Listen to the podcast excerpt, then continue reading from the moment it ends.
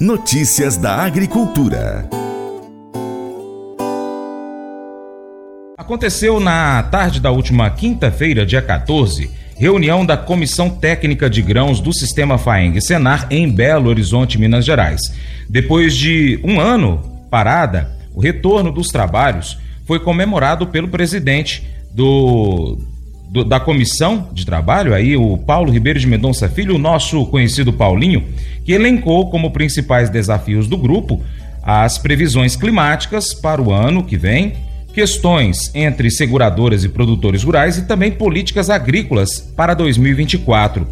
Paulinho explica que os trabalhos da comissão foram adiados esse ano 2023 a pedido dos próprios produtores devido ao atraso das chuvas e o plantio.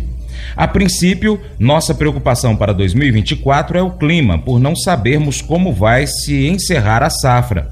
Tem também os, os, problemas entre segurados e seguradoras, quando o clima não ajuda. Por isso, discutimos o seguro agrícola para a safra. E por último, nos preocupam as políticas agrícolas para o próximo ano, pois não sabemos como ficarão os preços no mercado, detalhou Paulinho. A próxima reunião ficou agendada para dia 6 de fevereiro de 2024, que é, quando então os membros terão propostas de trabalho para a comissão. Vamos fazer esse trabalho como se fosse um dever de casa. Que, que sejam muitas reuniões e possamos alavancar o trabalho deste grupo que está parado, que estava parado. Precisamos mostrar o que Minas Gerais tem de grãos, porque durante muito tempo o foco foi leite e café, mas temos muito mais riquezas para mostrar para todo mundo, afirmou Paulo Mendonça. O noroeste de Minas Gerais é o maior produtor de grãos do estado e Paracatu, um dos principais municípios da região, é a maior área irrigada da América Latina, afirmou Paulinho.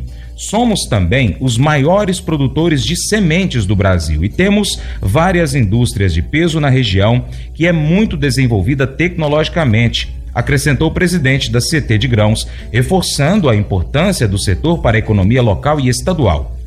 Para Paulinho, que planta grãos e cria gado de corte aqui em Paracatu, os principais desafios dos produtores de soja, de milho e outros é conseguir encaixar a produção devido a fatores climáticos. Já sabemos que, por isso, vários produtores já replantaram áreas e acionaram seguros, e temos relatos de que as seguradoras estão uh, colocando empecilhos. Outro desafio que nos preocupa é a nova classificação da soja no mercado internacional. Precisamos do apoio da nossa federação e dos governos estadual e federal, concluiu Paulinho. Mas eu vou dizer uma coisa pra você, viu? É, se quiser colocar propaganda sua aqui nesse programa, ó, eu vou dizer um negócio, você vai ter um resultado bom demais, senhor. É isso mesmo, é facinho, facinho, senhor. Você pode entrar em contato com os meninos ligando o telefone deles. É o 38, é o 991810123. Bem fácil. É muito bom porque aí a sua empresa vai sair dentro de um programa que é ligado aí ao homem para mulher do campo. É nós que vai estar tá assistindo e também vai ver sua propaganda. É bom ou não é? Provérbios 14, 25 e 26 destaca a importância da verdade e da sabedoria em nossas vidas. A verdadeira testemunha é aquele que busca a sabedoria e compreensão, enquanto a falsa testemunha é alguém que engana e cria conflito. Esses versículos ressaltam o valor da integridade em nossas ações e palavras. 1 Pedro 3, de, verso 10 e 11, nos instrui a buscar a paz e evitar o mal. Devemos manter nossos lábios longe da mentira e da enganação. Em vez disso, devemos buscar a paz e a retidão. Isso é visto como agradável aos olhos do Senhor. Unindo essas passagens, entendemos que a busca da verdade, da sabedoria e da paz está intrinsecamente ligada à integridade. A verdadeira testemunha não apenas fala a verdade, mas também promove a paz e a retidão em suas interações com os outros. Esse devocional faz parte do plano de estudos Sabedoria em Provérbios 14 do aplicativo bíblia.com. Muito obrigado pela sua atenção, Deus te abençoe e até o próximo encontro. Tchau, tchau.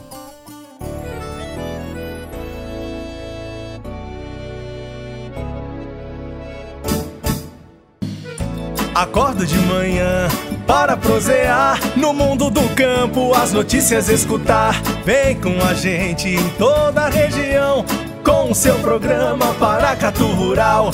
Tem notícias, informação e o mais importante, sua participação.